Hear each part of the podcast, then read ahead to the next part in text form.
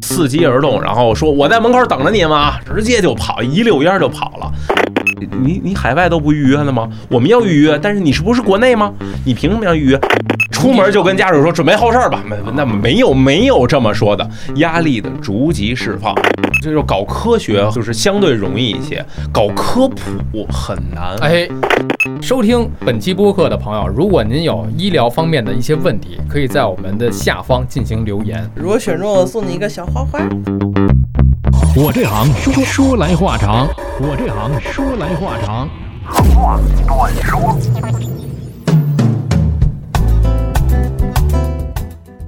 我这行说来话长，第五期和呃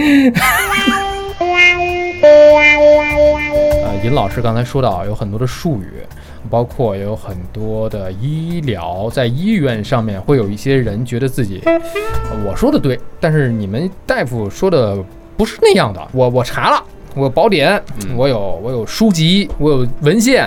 啊，我在其他的地方、其他的地区和国家怎么怎么样，到嗯你们这儿来，是这样的一个故事啊，展开来跟大家说一说。对我们管这叫百度患者啊，，首先声明啊，咱们不是针对百度啊，对咱是对一个对对一个一个行为，对，咱们是搜索行为对啊，然后这种搜索行为其实给医生带来很多的困扰，嗯很多的困扰。他也呃搜完了以后啊，一瓶子不满，嗯，半瓶子逛的，觉得懂了。觉得知道一些这个似懂非懂就是似懂非懂的行业术语，嗯，对，咱们今天就聊聊这行业术语，我哎们聊聊这个真正的医疗圈内部的行业术语。还还有今天还有大雁啊，对对，还有大雁，嗯，然后上期聊完医美啊，还没有被人半路上截住啊，还在、啊对 还在在还在，人在呢，刚才一听上来，哎，上期聊医美那个大雁呢，被人揍 了吗？不至于的，对对，我这们期没有说谁不好，对只是说对这个对大家去规范性的选择正规的医疗手段和机构对啊，不针对对任何的这个情况啊。这期我要被人揍了，没有，咱们的这首先声明啊，我们的所有的内容啊，都是为了让大家去科学、正确的去就医，嗯有效的去治病。所以这件事儿呢，咱们都是正向的，嗯没有说非要抨击谁，非要贬损谁，没有，嗯大家都是正确的一个客观的一个理论基础。嗯对嗯，杠精别杠。杠了没用，因为确实大家聊的就是专业。嗯嗯，我今天给大家普及这么几个名词儿，几个我们的医疗医医医疗圈的一个那什么，得首先一个啊，嗯算这是个黑话暗语嘛。呃，算是，你看，这就是我绝对这行算是说来那个话长里面的一个精髓。哎，对有很多的人不太了解，对比方说在其他的一些个行业里面的一些个自己的操作，说出来呢，不是我们去，我们没有节目，对，不是去揭发谁谁谁，嗯嗯，还是那句话，就是让大家可能探索一个未知的领域吧，对对对，听个乐儿，听个乐儿听就个完了乐儿，但是也不代表所有，只代表我们眼前儿这点事儿。一行有一行的春点，一行有一行的吊坎儿，对，哎也许还不是这一行，咱们就是从主观意愿去出发，也许就代表咱们某些单位嗯而已，对或者是某些科室、某些知道的同事，嗯哎嗯，嗯哎，对，说到呃，说到吊坎儿，啊嗯，我们有时候自己也用那个老的吊杆，因为就是，呃，我们在那个急诊工作的时候，急诊影像科工作的时候，我们可能就会用上一点点春点，哦，用上一点点春点。比如说，对，比如说，啊、这时候来了一个病人，这个病人是幺二零带来的，哎呦，幺二零带来的躺着平车，躺着床。嗯，但他占的是幺二零的平车和床，在急诊最刚需的也是最抢手的资源就是床，就是床没，有之一。嗯，，对，你在急诊能有一个躺着的地方，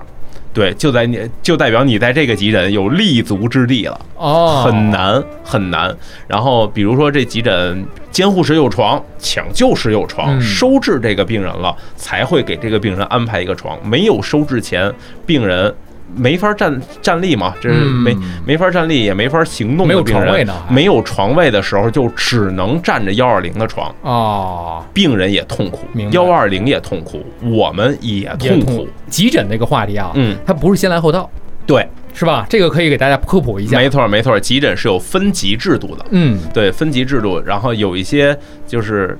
就真的是就是快要不行的病人会分一二级，嗯，对，大部分百分之八十的急诊病人，百分之八九十的急诊病人都是四级病人，就是没有那么大的事不儿，是那么的紧急，对，，不是那么的紧可急，缓，对，就是如国果外那个呃对等个八小时、十多个小时的，就都那样。，对。是对，但是在咱这儿自然不用等八小时，嗯这等半个小时人就人就疯了，是是，人就疯了。但是在国外，这样的病人真的要等七八个小时，都但是见不到大夫。对，所以要跟大家先科普，有对言先在科先普，这个嗯急诊不是您先来后到来叫号，对而是按照轻重缓急。没错嗯，没错。然后我们我们来了以后，他要占着幺二零的床，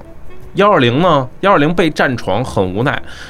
他床没走，床一直被患者占着呢，这病人就这救护车就没法跑下一单，是啊，对，所以呢，这个只能是收病人点儿钱，嗯，收病人的钱呢，还不能按救护车的里程费走，只能每小时这张床被占用收多少多少钱。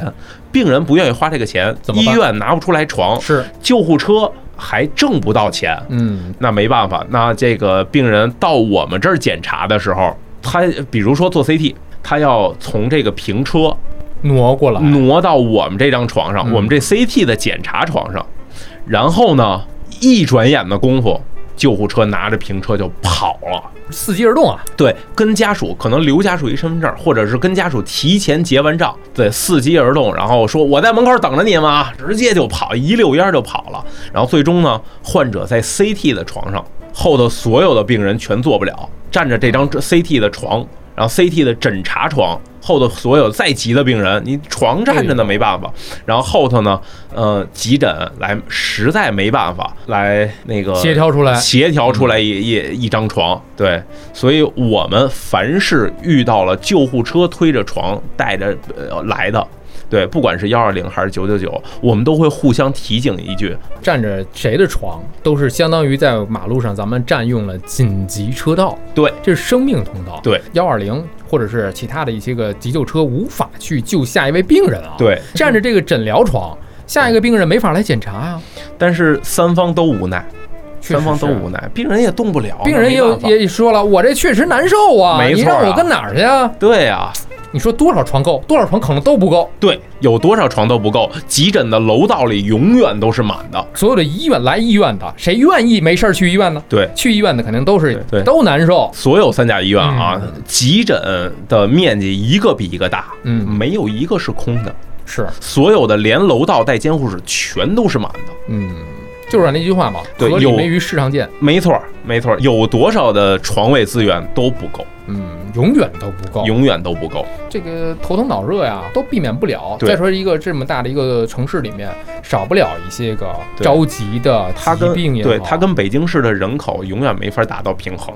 确实是。对，这人口基数太大这了。是一个刚需啊，所以在这里面对也跟大家解释一下这个问题，对它不是这样算术题这么一对个算法对啊，对，相同的就是，你想想北京市有多少人，全北京市有多少核磁共振，啊，，对，一共也没多少台，所以所有的所有的医院都要预约，嗯，都预约很长时间，大家都为什么得核磁排机队。器少呢，是因为太贵了嘛，对，是一台能核，够磁至少上千万。嗯，至少上千万，而且就是不是做几个病人，因为国家对三甲医院的那个价格管理是非常严的，不是做几个病人就能回来的。而而且就是大部分病人至少得在床上躺十分钟的时间嗯，你想一个患者十分钟，那一天能做几个？对，做不了几个，还得一个小时才连轴做转六个嘛，六八呃八个八个小时，对，就算二十四小时连轴转也做不了多少病人，是解决不了刚需。是是，所以现在解释了这么一个问题，就为什么嗯啊、咱们不说急诊吧，就说门诊要排核磁排很久，，嗯，这个确实是对现实问题导致的，对嗯，就是刚才说到这个幺二零拉着来的这个，，嗯对，把和着别马了。嗯，相互体谅的一个过程，，对，没错儿，没错儿。再说一个，再说一个，我们有一个专有名词儿叫哪个呀？海外孝子综合征。海外孝子综合征，对对对，首先它是一个征，我们双立人儿的征跟病字头儿的症不一样，哎，不一样哪儿不一样呢？给大家解释对解释，症是病症，嗯，已经有病对了，征是征象。啊，这一对类群体的一个叫画像，没错儿，没错儿，没错儿。你比如说那个病毒性感冒，哎，嗯这是症。什么叫海外孝子综合征呢？就是我们有有一个典型的场景，老大爷或者老老太太来了，来了以后呢，老大爷很配合，嗯，家属也很配合，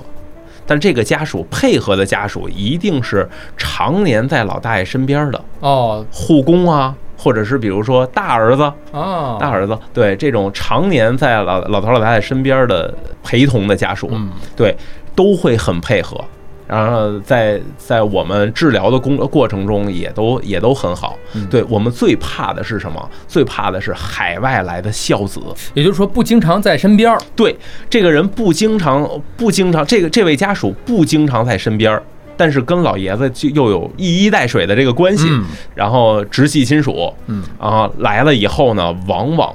会找事儿，找会找找事儿。对，会嗯挑刺儿，会会会严重的挑刺那儿。这个从海对外来的这位家属，他也是呃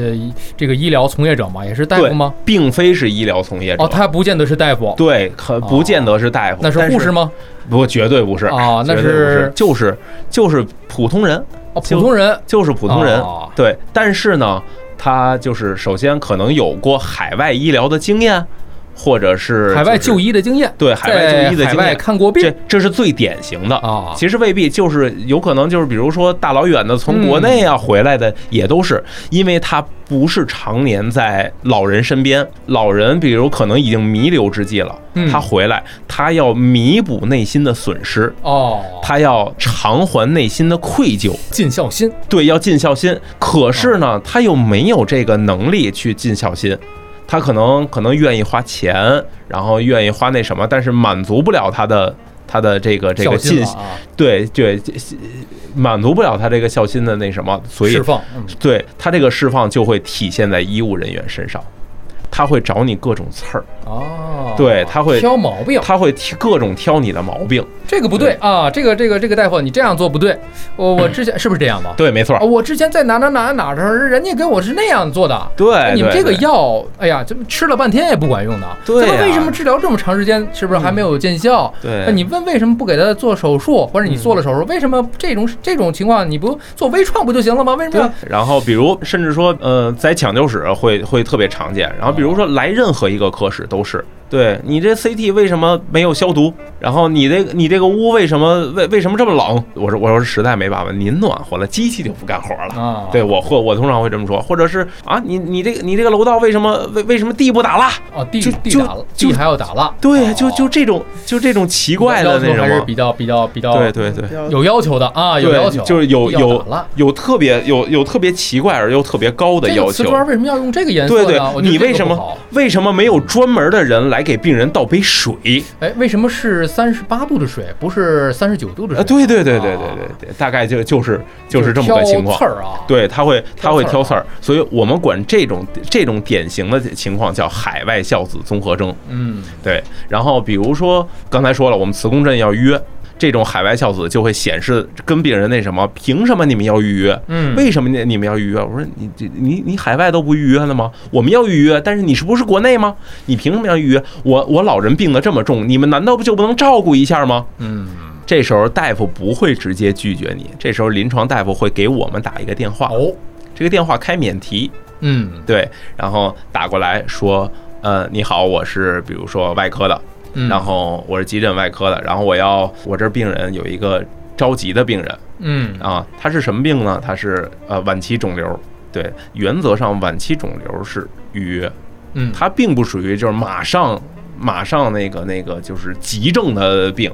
对嗯，这个病人晚期肿瘤，然后呃很重，家属呢也很着急，听说了吗？家属也家很家属也很着急，对啊这种呃那个，您看，您看那个，今天可以有空加一个吗？我说，我我就会跟他说，实在对不起，实在抱歉，我们这儿已经那个加满了，今天的所有预约都是呃呃都嗯都已是经满排完的了啊都都已经排完了。您让他正常正常登记，然后那个我们会给他安排尽早的时间。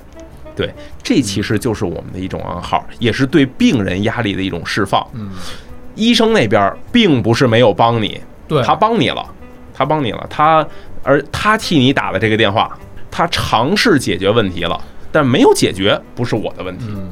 而且你们那边呢，也是，就是对客观来讲，我确实是没有这个缝儿来插这个针了。没错，没错。实际上，我们双方呢演了这么一小出戏，嗯，然后让他对自己的要求有一个结局。对这种就是说白了，就是一个双方配合的婉言拒绝。让他心里也能够好接受一点。没错，而且呢，对于这个医疗从业者来讲，我们不是说为了去为难他，对我们是依照我们自己的这个医疗体系的一个顺序，对，是？吧？你这个病，你这个问题，并不是需要马上就要见缝插针的去给你拍一个嗯什么什么什么、那样去讲，他无法接对受，。你直接婉言拒绝，一定难以接所受以。这就是语言的艺术啊，对，当然，这这绝对是语言那的你艺们术，这这个种真沟的通是技巧。啊，讲究四门功课呀，对对对，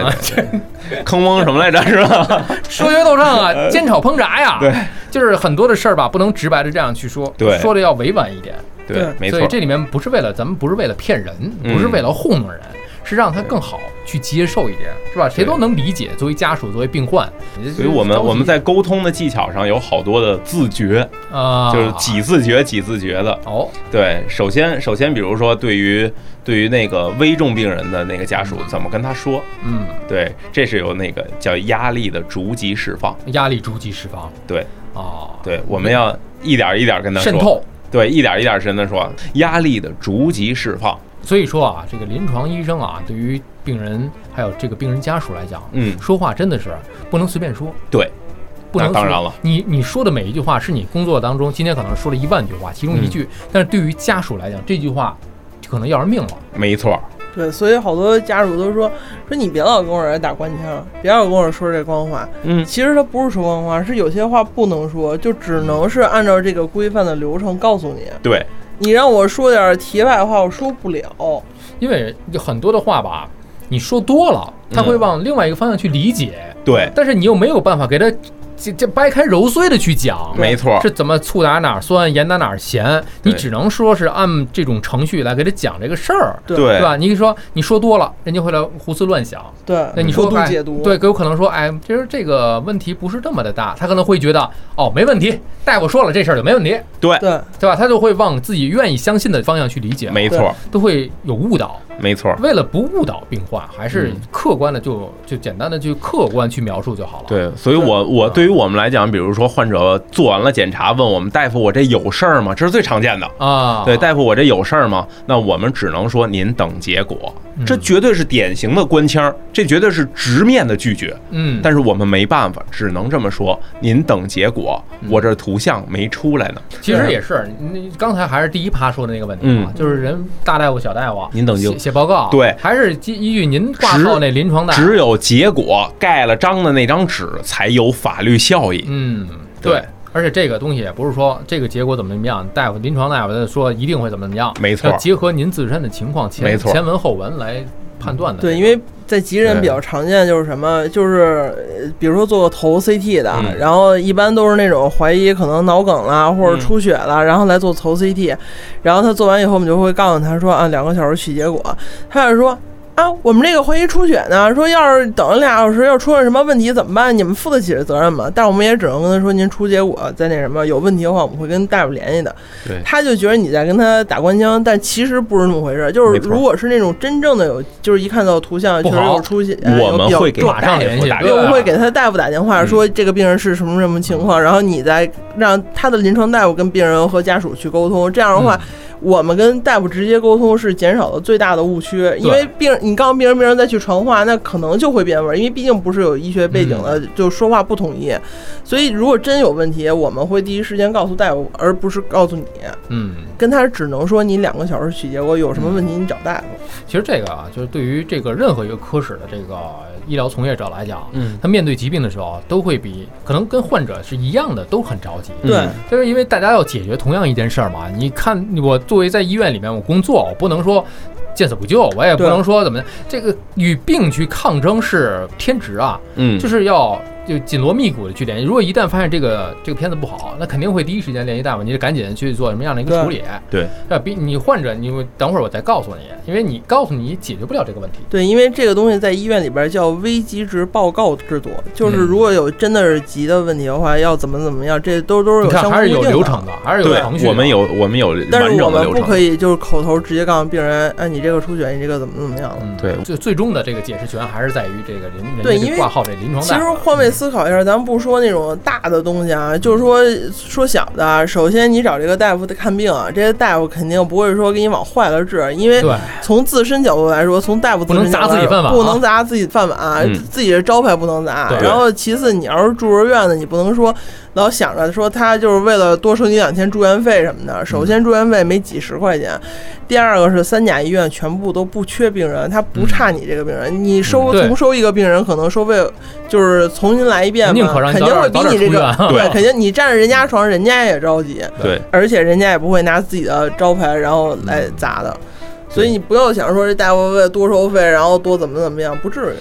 而且其实一直以来有一个误区，就是呃，患者确实会呃把自己的病特意，患者和家属都会把自己的自己或者自己家人的病，然后特意往好处想。嗯，特意往好处理解。你刚才说的这一点对，特别对。嗯，比如说啊，前两天有那么一个新闻，然后从家属的角度说的，说我我们家孩子，然后得了一个感冒。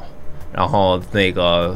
送到送到急诊去，然后结果花了十八万才出来，震惊！这个是去的民营医院吗？不不，就是跟什么医院其实没关系，哦，跟什么医院没对关系？，震这这这标题就就出来了，震惊。然后那个现在看个感冒就得花十八万，那那我理解小一下孩看个感冒花十八我万，知道了，我知道了，重点在感冒上，未必是感冒，对，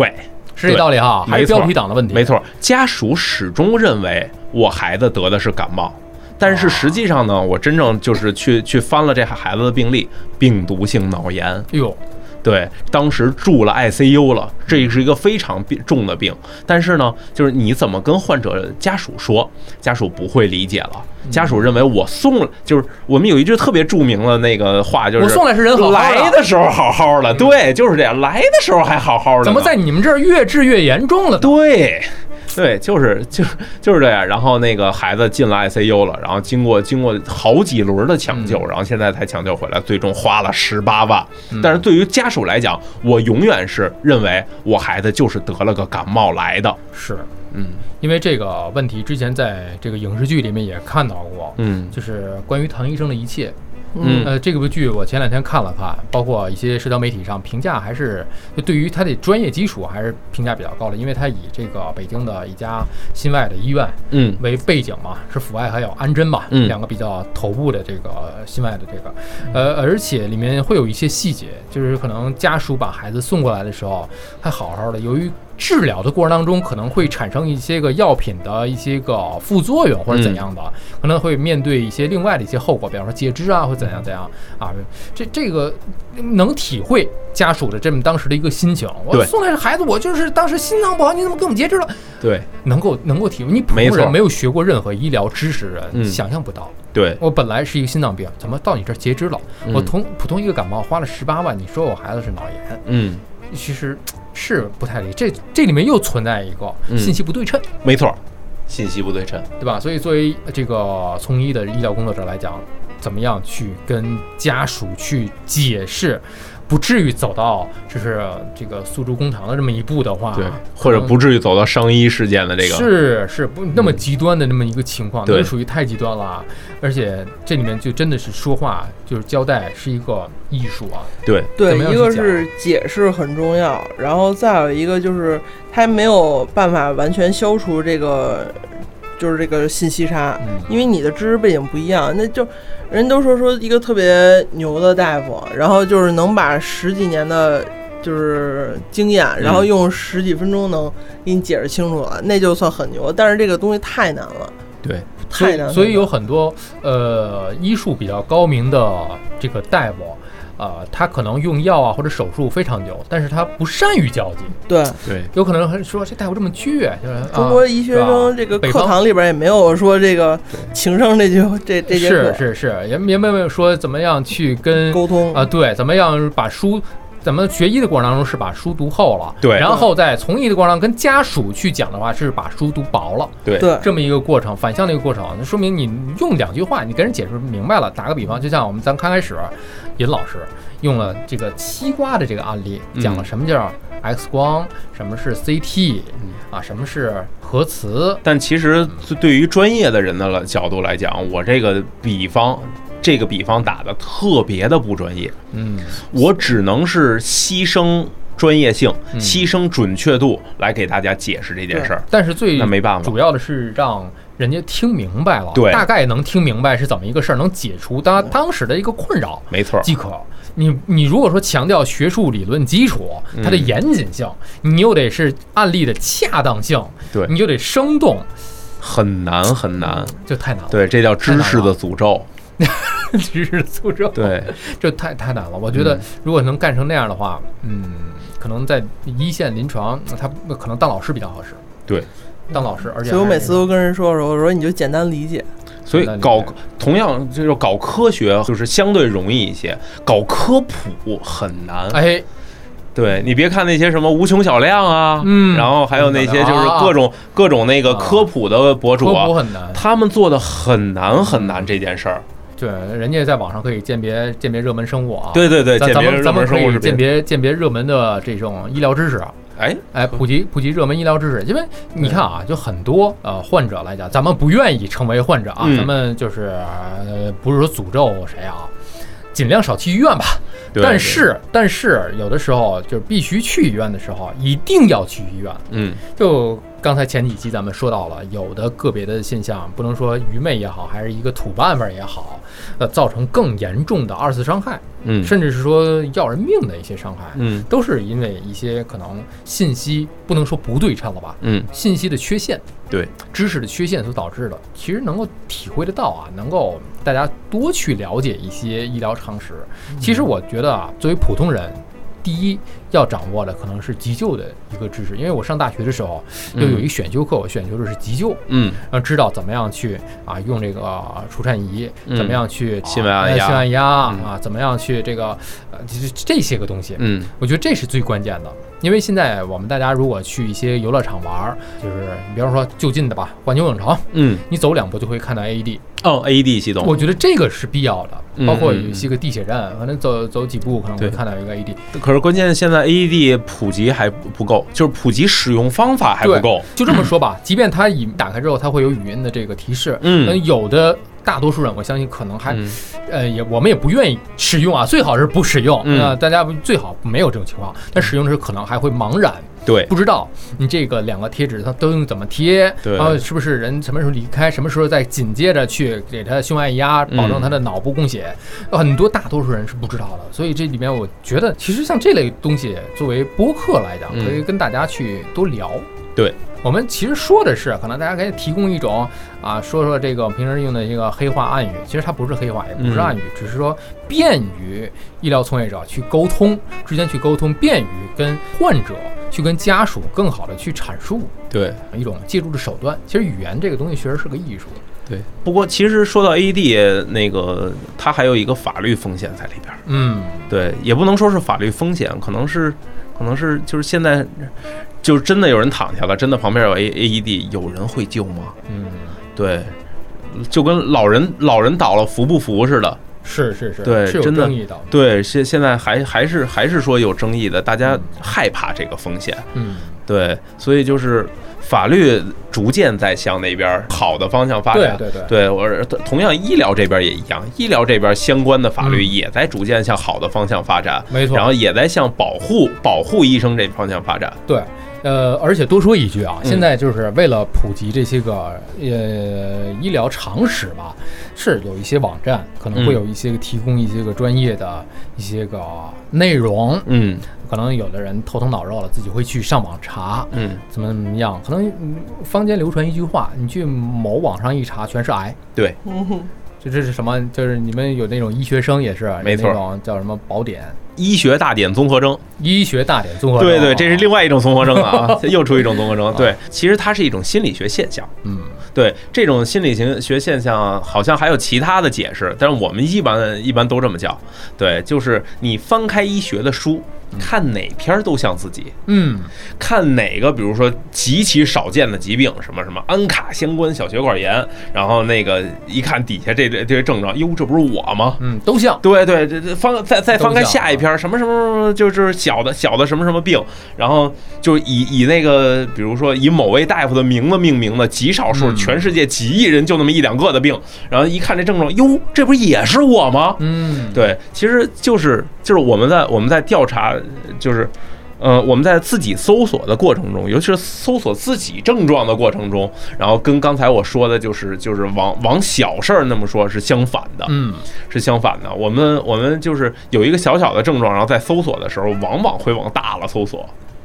一看，所以说现在就是那句话嘛，网上嗯一查自己什么病都是癌，对，所以还是不要乱查，对我们其实也可以相信网上，但是要要有筛选。对，科普确实很难。